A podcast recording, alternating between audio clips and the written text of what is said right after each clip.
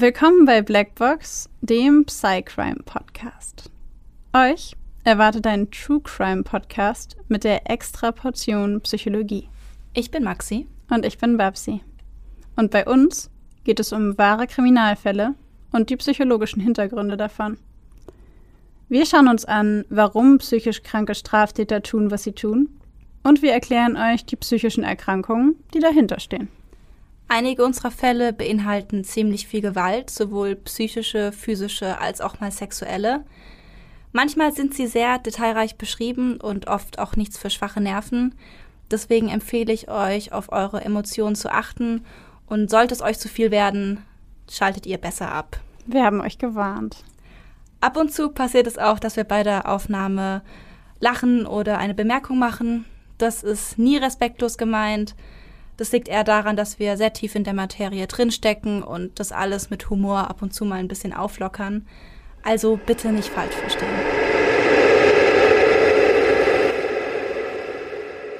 Märchen schreibt die Zeit in des Dichters Kleid, die Schöne und das Biest. Viele von euch haben bestimmt sofort erkannt, was das für ein Song ist. Also ganz ehrlich, hättest du mich vorher gefragt, hätte ich den Song für dich auch gesungen. Als Intro hier. ja, aber ich wollte die Herzen unserer Zuhörer nicht brechen. Die Herzen unserer Zuhörer nicht ja, brechen. und ihre Trommelfälle nicht zerstören. Okay. Boah, ich dachte gerade, die Herzen nicht brechen, weil meine Stimme so zum Herzzerreißen schön ist. Zum Niederknien. Zum Niederknien. Ja, auf jeden Fall. Nein, das war auch der Grund. Ich wollte einfach nicht, dass sie, dass sie nicht mehr von dir loskommen, wenn du anfängst zu singen. Okay. Das, das kann ich nachvollziehen. Danke dafür. Genau, für diejenigen von euch, die den Song nicht erkannt haben, das ist ein Lied aus dem Film Die Schöne und das Biest. Maxi und ich lieben ja beide Disney. Maxi wahrscheinlich noch ein bisschen mehr als ich. Ich glaube, niemand liebt D Disney so sehr wie Maxi. Ich kann alle Lieder auswendig. Ja, es ist also eher eine ungesunde Addiction, könnte man sagen. Ich mag Disney und Maxi ist Disney. Ist Disney. ähm, ja, aber tatsächlich ähm, haben wir uns mal ein bisschen mehr damit auseinandergesetzt und ist euch mal aufgefallen, dass Disney in seinen Filmen sehr viele Beziehungen und Begebenheiten sehr romantisiert. La la la la la la la. Ich weiß, das macht jetzt äh, für dich und wahrscheinlich auch für einige andere da draußen ein bisschen was kaputt. Ähm, aber wenn wir mal überlegen, Jasmine von Aladdin zum Beispiel wird monatelang von ihm angelogen und beginnt diese Beziehung nur die auf einer Lüge basiert. Dornröschen, es tut mir sehr leid, dass ich da jetzt äh, offen und ehrlich werden muss, aber Dornröschen wacht in der realen Form des Märchens nicht von einem Kuss auf. Ja, mach weiter.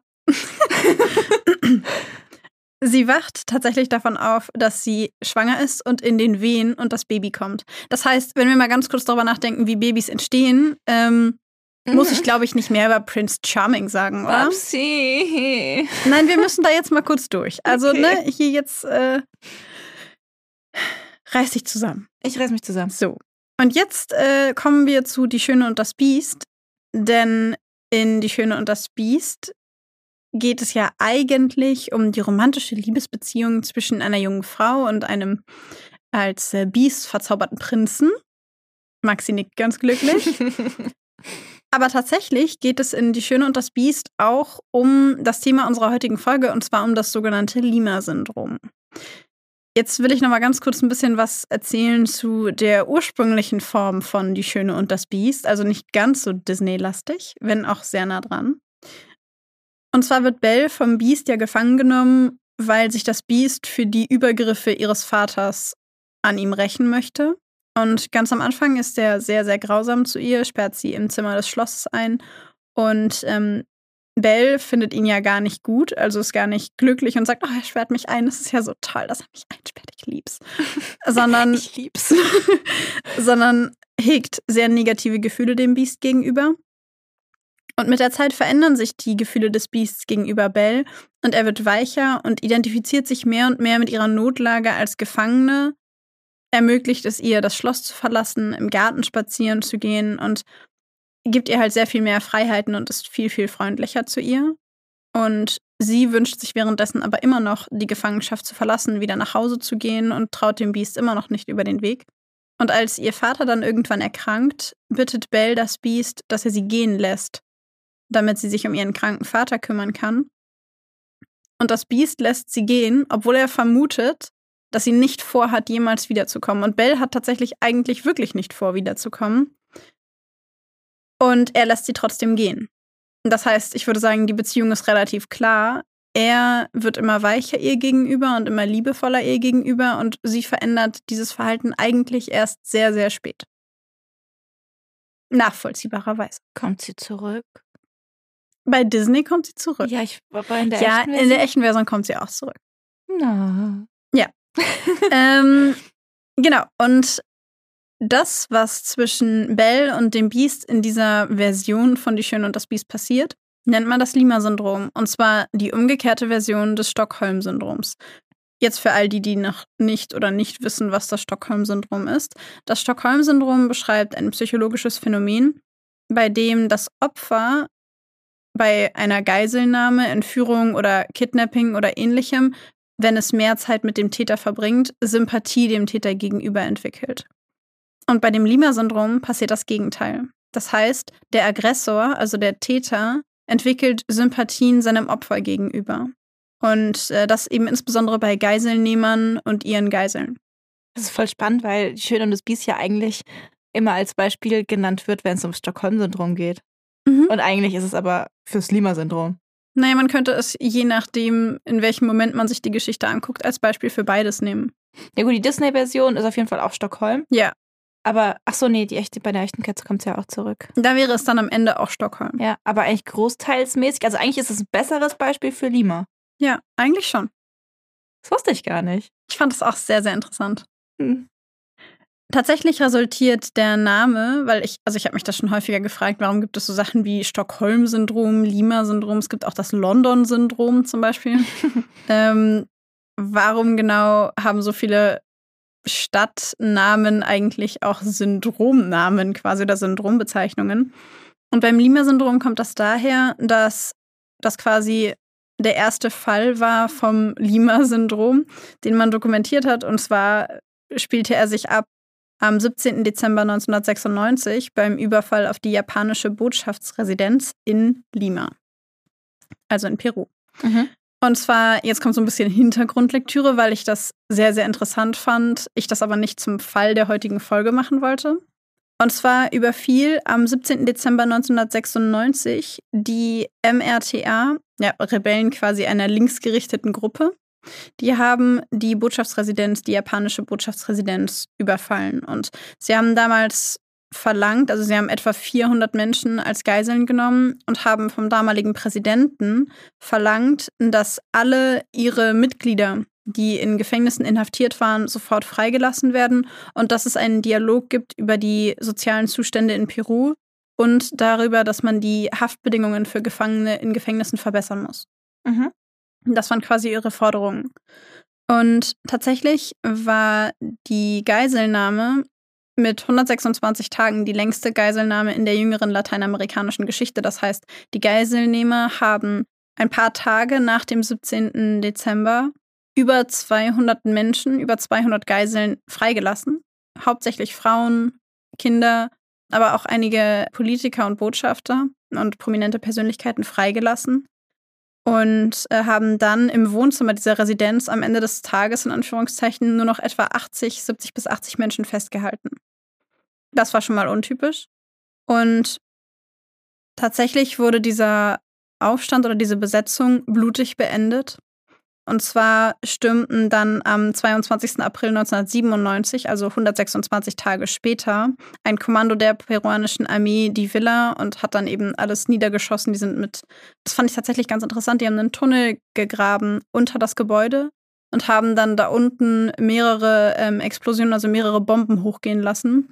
Und bei diesen Explosionen ist der Großteil der äh, Rebellen schon gestorben. Ich habe irgendwie das Gefühl, du erzählst mir die Story von Haus des Geldes. Und was tatsächlich sehr, sehr interessant war, war, dass während dieser 126 Tage die Geiselnehmer immer wieder Menschen haben gehen lassen.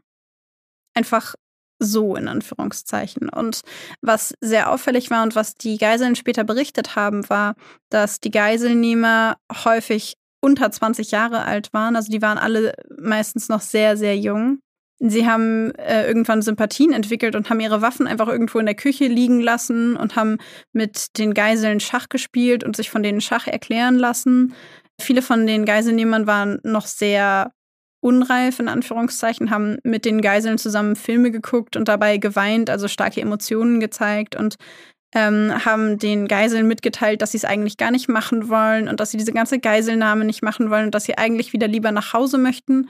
Denn viele von den Rebellen stammten ursprünglich aus den Urwäldern und wurden von einer anderen Gruppe, also einer übergeordneten Gruppe der Rebellen, rekrutiert, um diese Geiselnahme zu machen. Und tatsächlich war es für die Rebellen, also für die Geiselnehmer, unglaublich schwer, sich abzugrenzen. Und sie haben halt eine sehr, sehr innige Beziehung zu den Geiseln aufgebaut und versucht, es für sie so angenehm wie möglich zu machen. Also sie haben zum Beispiel Journalisten reingelassen, mit Journalisten gesprochen. Sie haben den Geiseln Bibeln schicken lassen, damit sie in der Bibel lesen können. Sie haben ihnen alle Möglichkeiten gegeben, wie gesagt, Schach zu spielen. So einer von den Geiseln hat später erzählt, dass er jeden Tag um die gleiche Uhrzeit mit dem gleichen Kollegen, der auch eine Geisel war, Schach gespielt hat und dass er den Mithäftlingen, äh, Mithäftlingen, den Geiselnehmern erklärt hat, wie Schach funktioniert.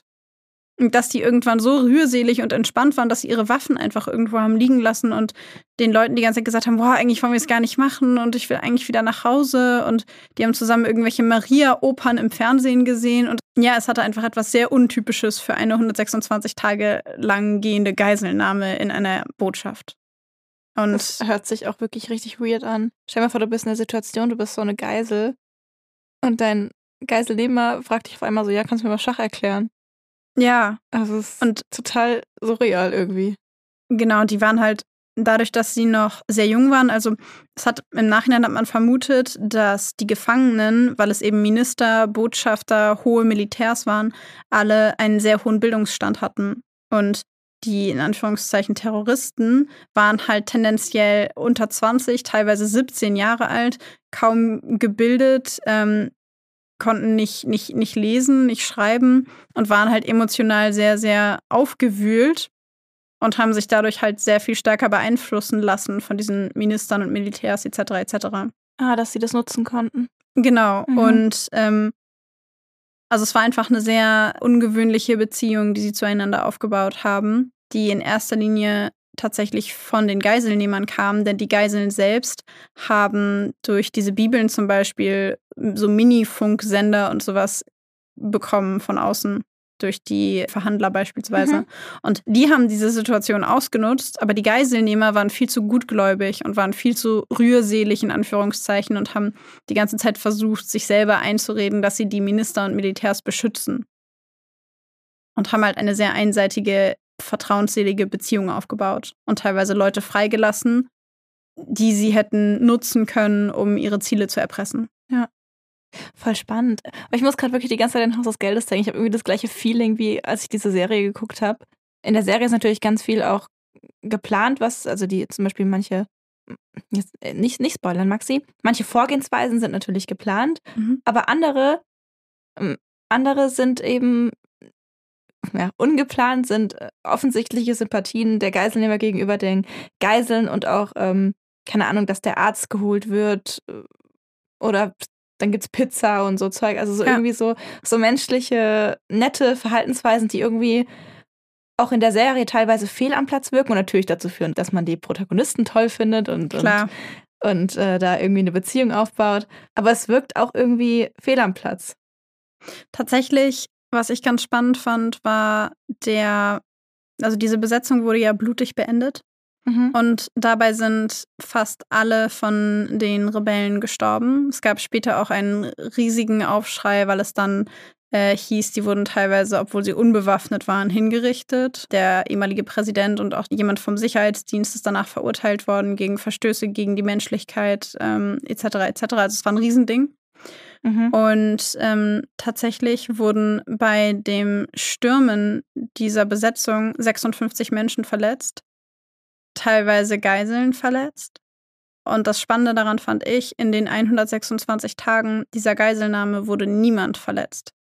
Und als sie die Botschaft gestürmt haben, wurden 56 Menschen verletzt. Und getötet. Genau. Also ich glaube, eine Person ist gestorben, alle anderen wurden nur in Anführungszeichen verletzt. Aber was ich halt sehr bemerkenswert fand, war, dass bei einer so großen Menge von über 70 Menschen niemand verletzt wurde, 126 Tage lang. Was halt schon eher dafür spricht, dass es da zumindest einen respektvollen Umgang gab, weil es wurde niemand verletzt und niemand getötet. Ja, vor allem von Anfang an. Ich meine, das Lima-Syndrom ist ja nicht direkt von Anfang an da, sondern die kam ja dann wahrscheinlich mit der Absicht rein, niemanden zu verletzen. Ja. Also, ja, wahrscheinlich. Also es gibt, äh, da können wir aber gleich noch drüber diskutieren. Es gibt unterschiedliche Symptome und Merkmale des Lima-Syndroms. Und es gibt halt auch noch unterschiedliche Begründungen dafür, aber darauf würde ich gerne erst nach dem Fall kommen. Sehr gerne. Soll ich mal die Symptome durchgehen, damit die Hörer wissen, worum es hier eigentlich geht? Wir reden hier die ganze Zeit, aber erklären es nicht. Wie immer. Das Lima-Syndrom zeigt sich in folgenden Verhaltensweisen. Und zwar einmal, dass der Entführer es vermeidet, den Opfern zu schaden. Er gibt den Opfern oder den Geiseln gewisse Freiheiten oder lässt sie sogar frei, sorgt sich um die körperliche und emotionale Verfassung. Außerdem beginnt er Gespräche über ganz unterschiedliche Themen, gibt persönliche Informationen von sich an das Opfer weiter, wie zum Beispiel Kindheitsgeschichten, die eigenen Ziele, Wünsche, Hobbys, Vorlieben. Manche machen sogar Versprechungen, wie zum Beispiel, ich werde dich beschützen, ich verspreche dir, dir wird nichts passieren. Er kann sich zum Opfer hingezogen fühlen oder zur Geisel. Ich sage immer Opfer, aber eigentlich sind es in dem Fall ja eher Geiseln, oder? Ja, sowohl als auch. Ja. Und der Entführer konstruiert eine illusorische Realität, in der er der Beschützer ist, der sein Opfer oder die Geisel pflegt und eben vor den schlechten Dingen außen beschützt. Es gibt die Vermutung, dass das Nima-Syndrom eine Folge von Schuldgefühlen der Entführer sein könnte oder auch eine besondere Empathie, mit der sie sich in die verängstigten Geiseln hineinversetzen und dass das eben dann diese Gefühle auslöst. Und das Lima-Syndrom ist tatsächlich sehr, sehr selten und aufgrund der Natur dieses Phänomens natürlich auch sehr, sehr schwer zu erforschen, weil man kein Experiment machen kann, indem man mal ein paar Leute entführt und mal guckt, ob sich da irgendwie was ergibt. Logischerweise. Das funktioniert nicht. Und deswegen ist es nicht nur selten, sondern auch wenig erforscht. Das heißt, ähm, ich habe sehr lange gesucht, um diesen Fall zu finden. Und die Informationen zu diesem Syndrom sind, wie gesagt, relativ spärlich. Aber wir wollten euch das auf keinen Fall vorenthalten, weil das einfach so ein unbekanntes Syndrom ist, das wir beide vorher gar nicht kannten. Ähm, mir ist gerade noch eine Idee gekommen. Hm. Die ist vielleicht ein bisschen arg an den Haaren herbeigezogen und ethisch überhaupt nicht vertretbar. Oh, jetzt kommt's. Aber du meinst ja gerade so, das kann man halt so schlecht untersuchen. Und das kann man auf, je, auf jeden Fall, man kann es schlecht untersuchen. Aber ich habe mich gefragt, ich sage, also man sollte es auf keinen Fall machen. Aber wäre es nicht theoretisch möglich, so eine Art Milgram-Experiment zu machen mit Geiseln und Geiselnehmern, also der Wächtern und Gefangenen, und dann zu gucken, ob sich sowas entwickelt und es dann zu untersuchen? Ja, also möglich. möglich ist alles. Wir können auch sagen, du komm, wir nehmen ähm, fünf Leute oder wir nehmen sechs Leute, wir losen drei, drei. Einer ist der Entführer, einer ist die Geisel. Und dann stellen wir denen einfach das komplette Equipment und lassen sie sich gegenseitig entführen. Das können wir alles machen. Ja, theoretisch. Aber das ist halt nicht erlaubt. Nee. Aber theoretisch wäre das ein mögliches Setting. Ja. Aber dann müsste man halt auch noch, weil das Lima-Syndrom ja so selten auftaucht, dann müsste man eigentlich super viele Leute nehmen, um die Wahrscheinlichkeit zu erhöhen, dass man jemanden mit Lima-Syndrom hat. Richtig, du müsstest es sehr, sehr oft reproduzieren. Das heißt, wir bräuchten wahrscheinlich, weiß ich nicht, vielleicht 100, 150 Fälle, was dann doppelt so viel, wenn du einen Entführer und einen Opfer machst, bräuchtest du, bräuchtest du so 300 Leute, die das machen. Ja, also versucht das mal durch die Ethikkommission zu bekommen. Das will ich sehen. Ethikantrag wird geschrieben. ja, nein, aber ne, aus eben diesen offensichtlichen Gründen ist es super schwer, da mehr darüber herauszufinden. Aber wir wollten euch das, wie gesagt, auf keinen Fall vorenthalten. Möchtest du uns den Fall vorlesen, den du mitgebracht hast? Ja, sehr gerne. Ich möchte vorher aber zwei Sachen sagen. Und zwar ähm, habe ich den Fall natürlich ein wenig äh, in diesem Fall ein wenig ausgeschmückt, weil die Informationen sehr grob dargestellt waren und ich dann natürlich so ein bisschen Hintergrundrecherche gemacht habe. Und das Zweite ist, dass da sehr, sehr viele Namen drin vorkommen, von denen ich mir nicht sicher bin, ob ich sie richtig ausspreche. Und wenn ich sie nicht richtig ausspreche, dann tut mir das sehr leid. Ähm, ich gebe mein Bestes. Es ist der 19. Oktober 1986. Der 19-jährige Atta Hamid Khan sitzt gemeinsam mit seiner Tante in einem Bus in der indischen Stadt Budaun. Die beiden kommen von einem Besuch bei einem möglichen Bräutigam für Attas Schwester. Es ist hier üblich, dass die Familie den Bräutigam mindestens kennenlernt und akzeptiert, wenn sie ihn nicht sogar aussucht. Die Straßen der 170.000 Einwohner großen Stadt sind überfüllt, wie meistens. Der Bus kommt nur langsam voran. Als er plötzlich ganz anhält und die Türen sich öffnen, unterbrechen Atta und seine Tante ihr Gespräch und blicken auf, um den Grund für den außerplanmäßigen Halt zu erkennen. Auf der Straße sehen sie einige Männer. Sie sind mit Gewehren und Schwertern bewaffnet und bedrohen den Busfahrer. Plötzlich dringt der Erste gewaltsam in den Bus ein. Attas Herz hämmert in seiner Brust. Er hat Angst und nichts, womit er sich verteidigen kann. Die Männer blicken sich im Bus um. Sie wählen vier junge, wohlhabend aussehende Männer aus und zwingen sie mitzukommen. Attar ist einer von ihnen. Obwohl seine Tante Panik bekommt, weigert er sich nicht. Er befolgt die Befehle und folgt den Männern. Er weiß, dass sie ihn gewählt haben, da ihm anzusehen ist, dass er einer reichen Familie entstammt. Und er weiß, dass Widerstand tödlich enden könnte. Die Männer zwingen Khan, ihm zu folgen. Nächtelang laufen sie kilometerweit durch die Dunkelheit, bis sie schließlich in der Nähe des Flussbettes des Ganges im Kaimgani in Uttar Pradesh ankommen. Hier gibt es nichts als kleine Dörfer und ebenes Land, soweit das Auge reicht. Dort halten sie den 19-Jährigen in einem Dorf zwischen hohem Bambusgras gefangen. Doch anders, als man sich Entführungen vorstellt, behandeln die Männer den jungen Mann gut.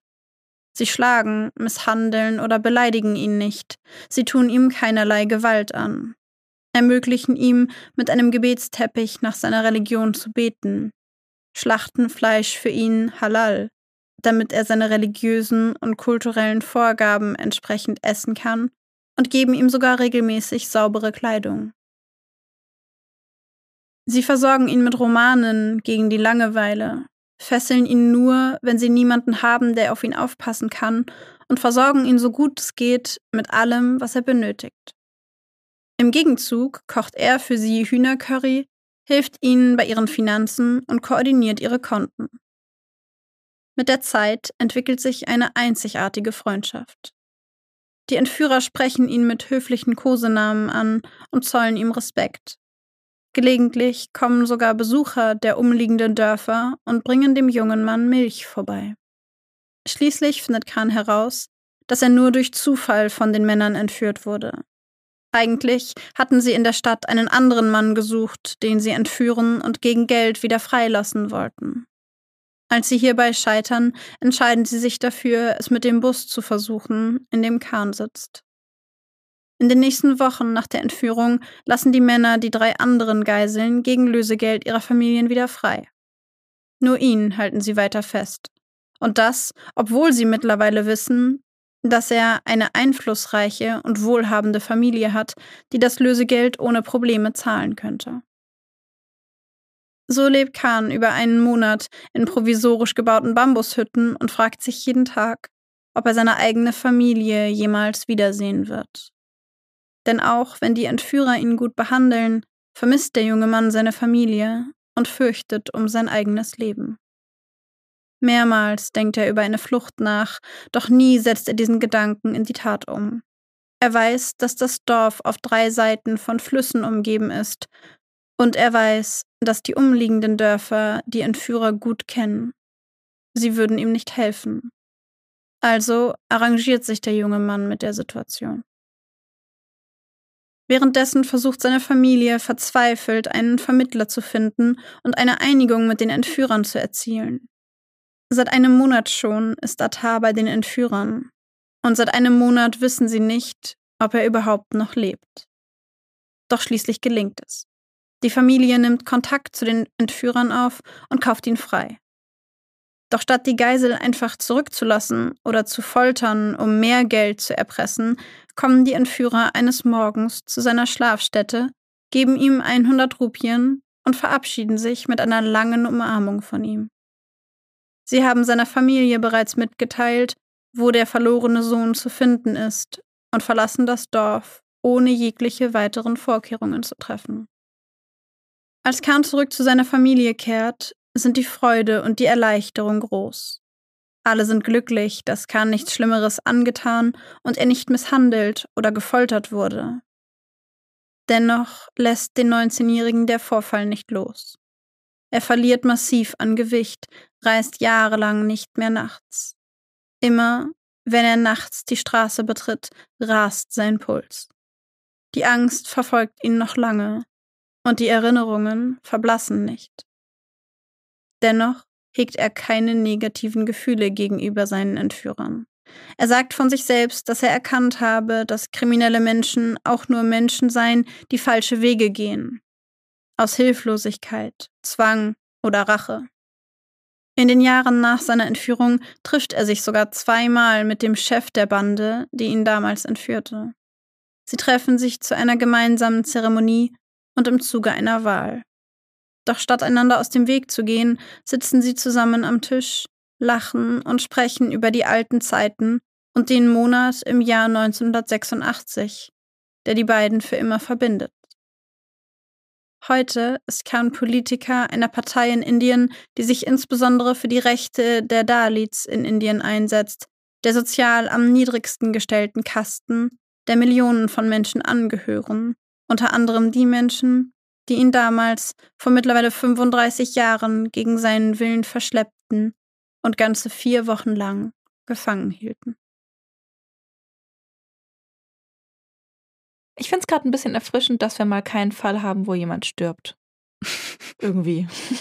Schön, dass das dein erster Beitrag dazu ist. ja, darüber habe ich mich ein bisschen gefreut, weil ich die ganze Zeit dachte, oh Gott, stirbt jetzt noch jemand, aber es ist niemand körperlich oder auch psychisch ja doch, niemand körperlich zu Schaden gekommen. So wie ich verstanden habe. Das ist so eine richtige Psychologiefolge dieses Mal. Das ist Mal. eine Ultra-Psychologiefolge, aber ich finde es voll toll. Ich finde es voll spannend. Was ich auch spannend finde, ist, dass ich beim Zuhören nicht einmal eine Abneigung gegen die Entführer gespürt habe. Ich glaube, ganz ehrlich, davon leben doch all diese Filme und auch so, so Serien wie Haus des Geldes oder Die Schöne und das Biest ähm, leben doch davon, dass man, dass man irgendwie ein bisschen sympathisiert mit diesen Menschen dann. Also ich tue es ehrlich gesagt. Ich weiß nicht warum, aber ich tue es. Die haben jemanden entführt und trotzdem habe ich nicht einmal eine Abneigung gespürt. Ja, ich glaube, das liegt so ein bisschen daran, dass man denkt, na ja, also sie haben ihm ja nicht wehgetan. Also, ne, er hat ja Curry gekriegt und es gab ja auch äh, Bücher. Ja, aber wenn man es mal anders sieht, sie haben ihn gewaltsam von seiner Familie entfernt gegen seinen Willen und haben ihn gefesselt und festgehalten. Und haben ihn nächtelang kilometerweit durch das indische, durch die indische Walachei gehetzt. Ja. Ja. So ist eigentlich nicht cool, aber irgendwie ist man dann doch so, ja, die haben ihm ja nicht wehgetan. Er hat ja Kähnchen Curry gemacht, hat ja Romane bekommen zum Lesen. Eigentlich total komisch. Ja. ja, was ich ganz spannend fand, war, dass sie ihm gegenüber halt auch diese Beziehung hatten, mhm. die auf jeden Fall besonders war, weil die anderen Geiseln haben sie alle freigelassen. Und da haben sie das Lösegeld relativ schnell erpresst und haben sie dann gehen lassen und waren halt so, okay, ciao. Mhm. Und ihn haben sie halt sehr, sehr lange festgehalten. Obwohl sie wussten, dass er, also er kam aus einer politisch auch einflussreichen Familie oder kommt aus einer politisch einflussreichen Familie. Und sie wussten, dass sie bei ihm eigentlich viel mehr erreichen könnten. Und eigentlich hat man ja kein Interesse daran als Geiselnehmer, also hätte ich zumindest nicht, die, die Geiselnahme möglichst lange hinauszuzögern oder zu verlängern. Ich würde wollen, dass das Ganze möglichst schnell über die Bühne geht, weil jemanden, den ich irgendwo festhalte, der kostet mich Geld, weil ich ihn irgendwie ernähren muss, damit er nicht drauf geht. Ich muss irgendwelche Leute dahinstellen, die aufpassen, dass die Person nicht wegläuft. Und ich befinde mich konstant in der Gefahr, dass irgendjemand bemerkt, dass ich jemanden festhalte. Ja.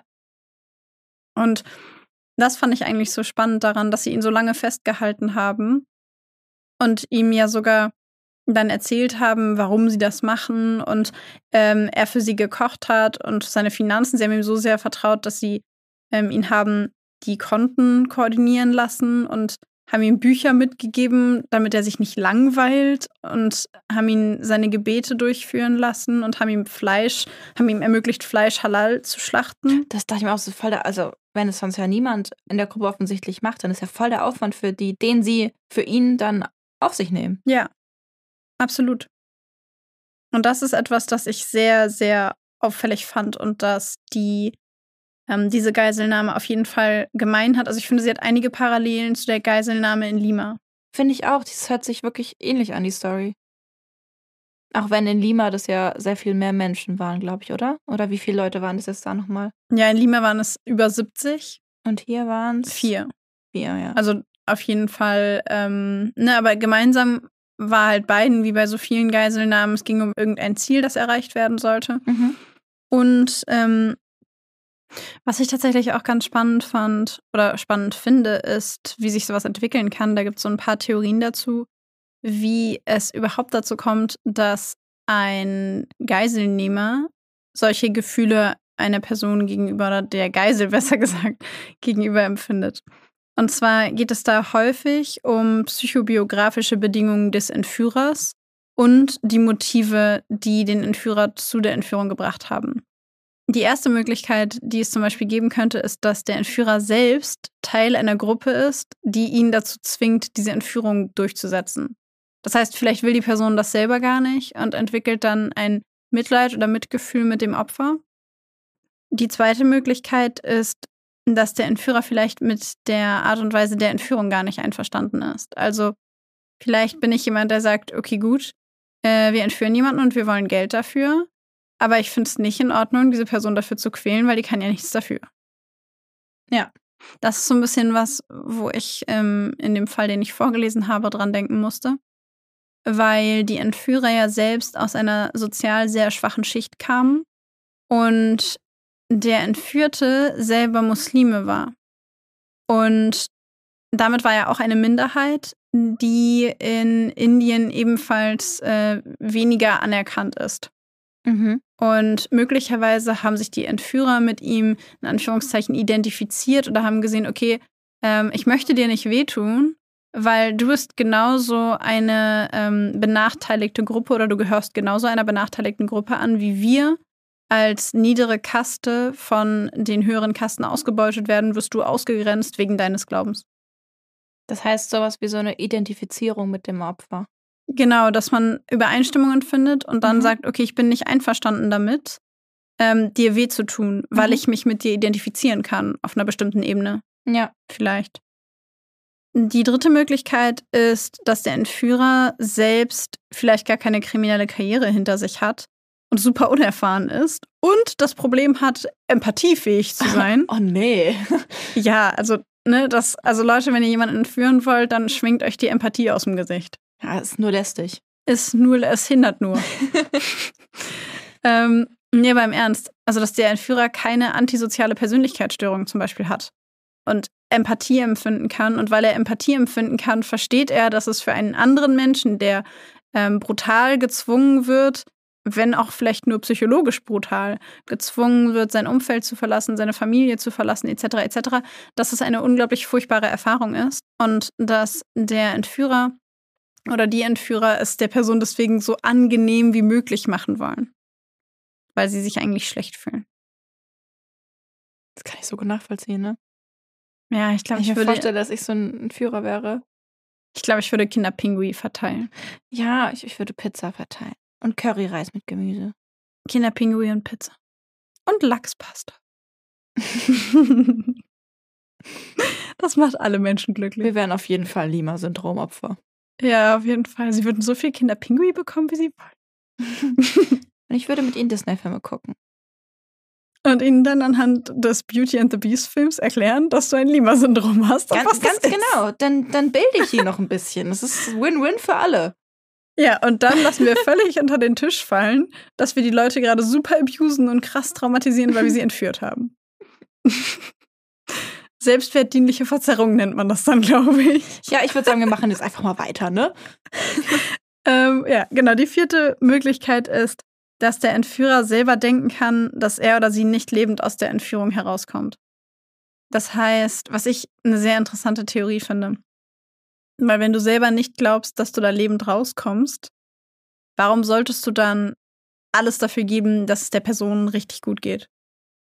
Weil du hoffst, dass dir dann Gnade also erwiesen wird, weil du so nett warst zu deinem Entführungsopfer?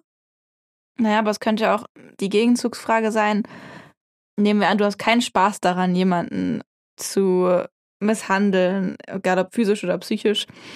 Ähm, und es ist einfach anstrengend für dich, diese Rolle aufrechtzuerhalten. Warum solltest du dann dieser Person eine möglichst schwere Zeit machen, obwohl es für dich selbst auch super anstrengend ist und du das gar nicht möchtest? Warum solltest du dann diese Rolle noch aufrechterhalten, wenn am Ende es eh egal ist? Wenn du eh nicht lebend rauskommst. Ja. Hm. Ja, stimmt, wenn Hopfen und Malz verloren ist und du bist kein antisozialer Typ, warum dann noch so tun, als sei man antisozial? Echt so. Ja, verstehe ich. Verstehe ich. Stimmt, da habe ich von der Perspektive ich noch gar nicht drüber nachgedacht. Stimmt. Ich glaube, es gibt auch, also ich meine, das sind jetzt zwar so vier auch ich finde auch voll nachvollziehbare Gründe für Leute, die das Lima-Syndrom bekommen. Also ich finde es alles logisch, wenn jemand gezwungen wird dazu, wenn jemand nicht einverstanden ist eigentlich damit. Da ist natürlich dann nicht so ein Commitment da, wie es eben wäre von jemandem, der ähm, vielleicht eine antisoziale Persönlichkeitsstörung hat, der das schon lange geplant hat, der irgendwie eben Spaß daran hat oder eine bestimmte Freude daran empfindet, eben diese Rolle des gemeinen Geiselnehmers zu spielen.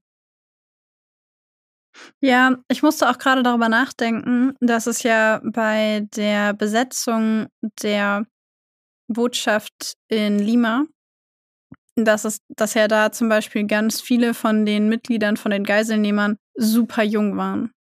Also, wo man ja dann auch sagen könnte, vielleicht waren die einfach emotional gar nicht stabil genug, um das aufrechtzuerhalten. Dieses brutale, eiskalte, ja. du bist mir egal und wenn du aufstehst und ich machst, was ich will, knall ich dich ab. Ja, das ist ja halt auch eigentlich nichts, was. Also, das ist ja, wenn jemand so ist, dann ist das entweder sind da irgendwelche. Irgendwas läuft da nicht so ganz in der Emotionsregulation, wenn jemand wirklich so abgebrüht und kalt ist und da wirklich gar keinen Zugang zu hat oder auch ihn einfach abschalten kann. Oder du hast halt ewig langes trainiert und erlernt. Und ja. in dem Alter, gut, natürlich, es gibt Menschen, die haben das in dem Alter schon erlernt, aber die offensichtlich nicht. Ja, also viele von denen hatten tatsächlich, fand ich sehr interessant, hatten tatsächlich kaum Wissen darüber, was eigentlich die politische Lage ist und was die politischen Probleme hinter diesem ganzen Ding sind und warum sie diese ganze Besetzung überhaupt machen, sondern sie wurden einfach nur mit reingenommen und ihnen wurde gesagt, du wirst dafür bezahlt, wenn du es machst. Ja, das ist halt. Also es gab keine, ja. keine intrinsische Motivation, keine intrinsische Überzeugung. Ja, und das ist halt einfach zu wenig. Ich glaube, die intrinsische Motivation ist der Punkt. Ich glaube, wenn du intrinsisch motiviert bist, ähm, etwas umzusetzen, dann gehst du dafür im wahrsten Sinne des Wortes auch über Leichen. Wenn du ein Ideal vor Augen hast oder eine Ideologie vor Augen hast oder der Überzeugung bist, dass es richtig ist. Aber ich glaube, in dem Moment, wo du dich mit der Person identifizieren kannst auf irgendeiner Ebene oder nicht ganz sicher bist, ob das wirklich das Richtige ist, was du gerade tust, bist du wahrscheinlich viel mehr geneigt, ähm, Sympathien deinem Opfer gegenüber zu empfinden. Ja, bestimmt. Ich meine auch alle Punkte, die du ja erwähnt hast, diese vier Gründe oder diese vier Ursachen für das Auftreten von einem Lima-Syndrom sind, haben ja auch alle mit der intrinsischen Motivation zu tun. Wenn du gezwungen wirst dazu, hast du keine intrinsische Motivation. Das kommt nicht von dir. Wenn du nicht davon überzeugt bist, dass es der richtige Weg ist, auch wenn du vielleicht das Ziel gut findest, hast du auch keine intrinsische Motivation, genau das zu machen. Du hättest es vielleicht, wenn du es dir selbst ausgesucht hättest, hättest du einen anderen Weg gewählt. Ähm, dann war der Punkt, dass der Entführer vielleicht keine kriminelle Karriere hinter sich hat, unerfahren ist, ähm, sich in Menschen einfühlen kann. So, wenn da keine kriminelle Erfahrung ist, wenn da auch keine Absicht ist, irgendwie kriminell zu sein, dann ist da auch keine intrinsische Motivation, das durchzuziehen. Ja. Ja, und was ich bei der Geschichte in Lima, aber auch bei dem Fall in Indien sehr, sehr interessant, nur vom Gedankengang finde, ist, du musst dir auch überlegen, in Lima zum Beispiel, da saßen Diplomaten, hohe Militärs, Politiker, Leute, die reden können. Mhm. Und ich habe gerade darüber nachgedacht, was ein Opfer in meiner theoretischen Vorstellung erfüllen muss, damit ich in der Lage bin, diesem Opfer weh zu tun, um mein Ziel durchzusetzen. Mhm. Und ich glaube, ich müsste es entmenschlichen. Ja. Und es ist unglaublich schwer, einen Mensch, Menschen zu entmenschlichen, der mit dir redet. Ja. Und der auch noch nett vielleicht mit dir redet, der freundlich ist, der kommuniziert, der dir vielleicht erzählt, wer er ist und dir in die Augen sieht.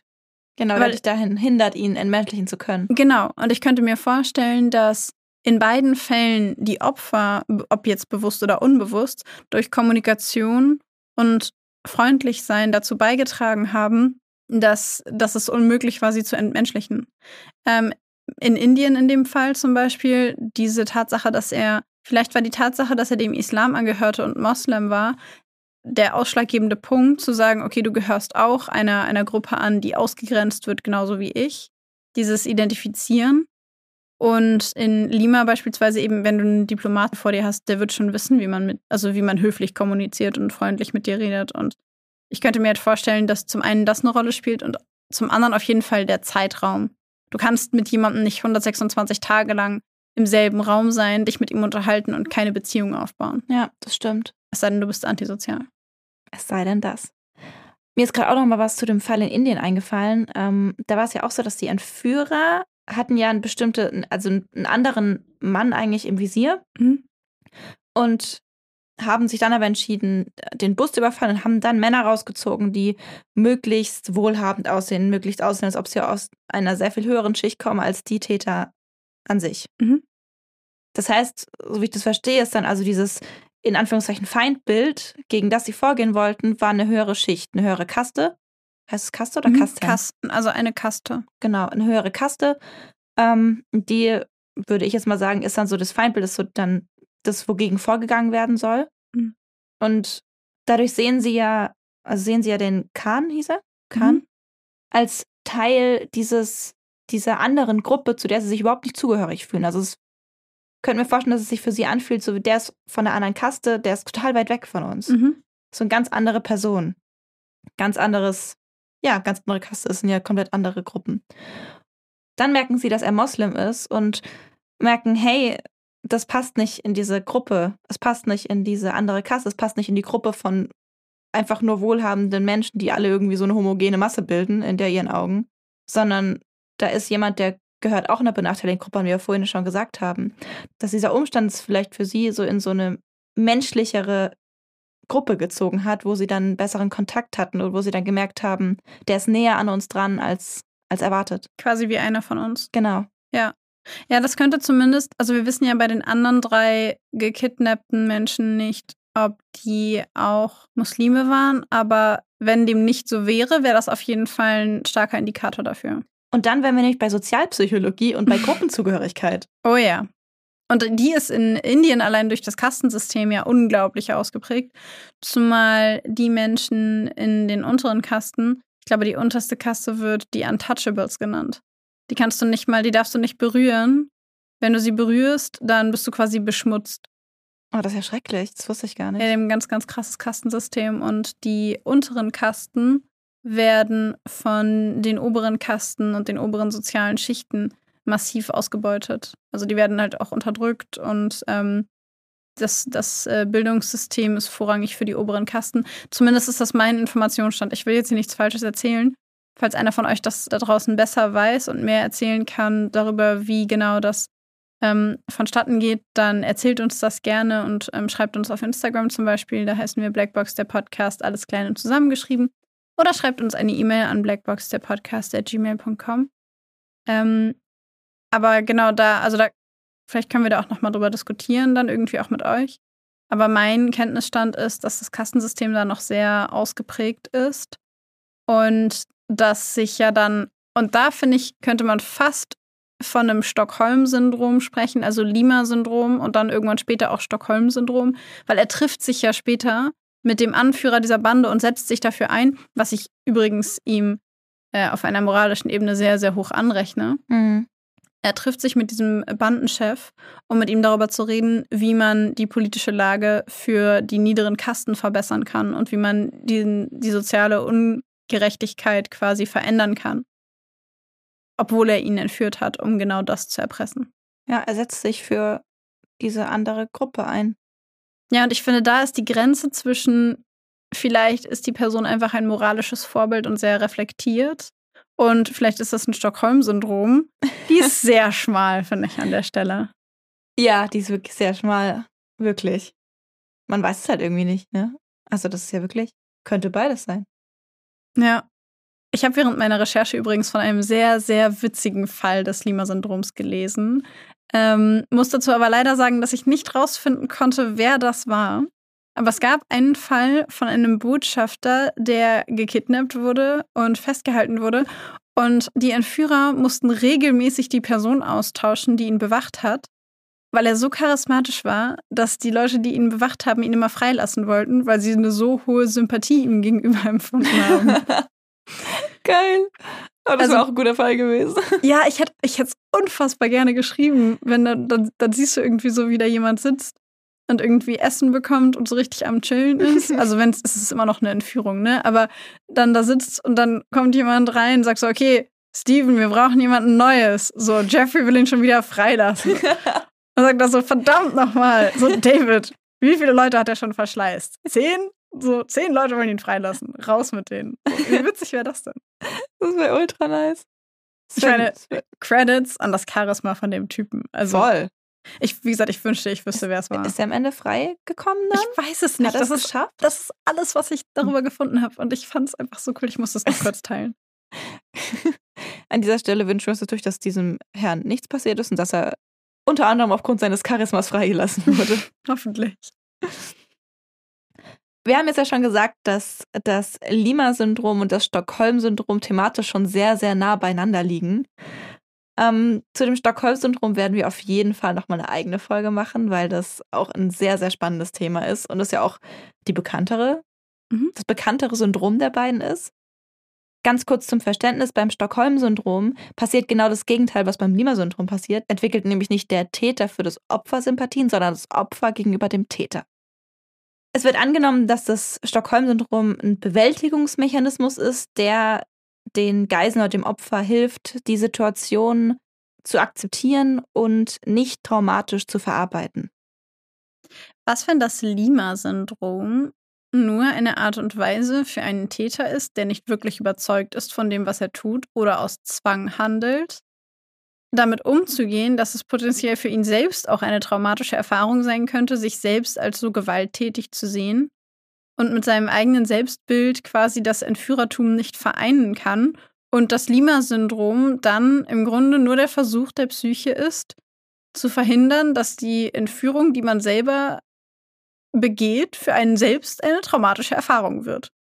Finde ich voll plausibel. Ich meine, die liegen, Stockholm und Lima liegen nicht nur m, thematisch total eng zusammen, sondern ich finde auch von allen, allen Symptomatiken. Und warum dann nicht auch in den Ursachen oder in den Hintergründen? Und ich meine, es kann halt einfach voll gut sein, dass es ein Schutzmechanismus ist. Vielleicht, ja. Es gibt Täter, die traumatisiert sind von ihren eigenen Taten. Ja, auf jeden Fall. Und vielleicht ist das einfach genau so ein Schutzmechanismus. Das kann ich mir richtig gut vorstellen. Ja. Ja, ich glaube tatsächlich, diese Syndrome sind die einzige Gelegenheit, wo man folgenden Satz sagen kann: Stockholm und Lima liegen nah beieinander. Schenkelklopfer. Aber ist so. Sorry, ich konnte es nicht lassen. Das war so ein richtiger Dad-Joke. Aber wirklich, aber wirklich. Ich fand's trotzdem witzig. Na gut. Es macht auf jeden Fall Sinn. Für mich. Es wäre ja auch nicht nur ein Schutzmechanismus vor einer traumatischen Verarbeitung, sondern auch irgendwo so eine Selbstwerterhaltung. Ja, Selbstwerterhaltung Ja. und Selbstbild. Ja. Ja, ja, voll. Weil ich meine, du willst ja nicht, wenn du gezwungen wirst oder wenn du es nicht aus Überzeugung tust, dann siehst du dich vielleicht nicht als gewalttätiger Mensch. Du siehst dich nicht als jemand, der andere Leute entführt oder unterdrückt. Und dadurch, dass du dich dann eben so verhältst und Sympathien für die entwickelst, kannst du von dir das Bild eines freundlichen oder guten Menschen aufrechterhalten. Ja, und in dem Sinne wäre, wie gesagt, das Lima-Syndrom dann die Coping-Strategie eines geistig gesunden Entführers. Wirklich.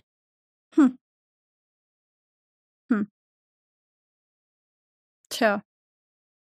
Das wäre auf jeden Fall interessant. Es ist wirklich schade, dass es nicht mehr darüber gibt. Aber zum Glück gibt es sehr viel mehr Informationen zum Stockholm-Syndrom. Das heißt, das hat hier jetzt zwar kurz Erwähnung gefunden, aber keine Sorge, zu dem Stockholm-Syndrom werden wir auf jeden Fall noch eine sehr viel ausführlichere Folge machen, denn da gibt es sehr viel mehr Informationen, sehr viel mehr mögliche Fälle, sehr viel mehr Erklärungsansätze. Studien, Untersuchungen. das ganze Tralafetti halt. Wundervoll. ähm, wir freuen uns auf jeden Fall drauf und wir hoffen ihr auch. Und äh, damit sind wir, glaube ich, durch mit unserer kleinen äh, Reise in das Lima-Syndrom. In das Lima-Syndrom. Unsere Reise nach Lima. Ich kann nicht noch so einen Dad-Joke bringen. Du hast ihn gebracht. Wir haben ihn alle gehört. Erzählt. zwei von zwei. Na gut. Alright. Dann würde ich sagen, aber schließen wir diese heutige Folge ohne einen weiteren Dad-Joke, wenn du das hinbekommst. Ich wäre dir sehr verbunden. Und ich meine, ich kann zum Ende auch noch mal kurz ein kleines Disney-Lied anstimmen. Ja, ich würde sagen, wir beenden die Folge möglichst schnell. äh, glaubt mir, ich tue das in eurem Sinne und dann sagen wir sehr schnell Tschüss.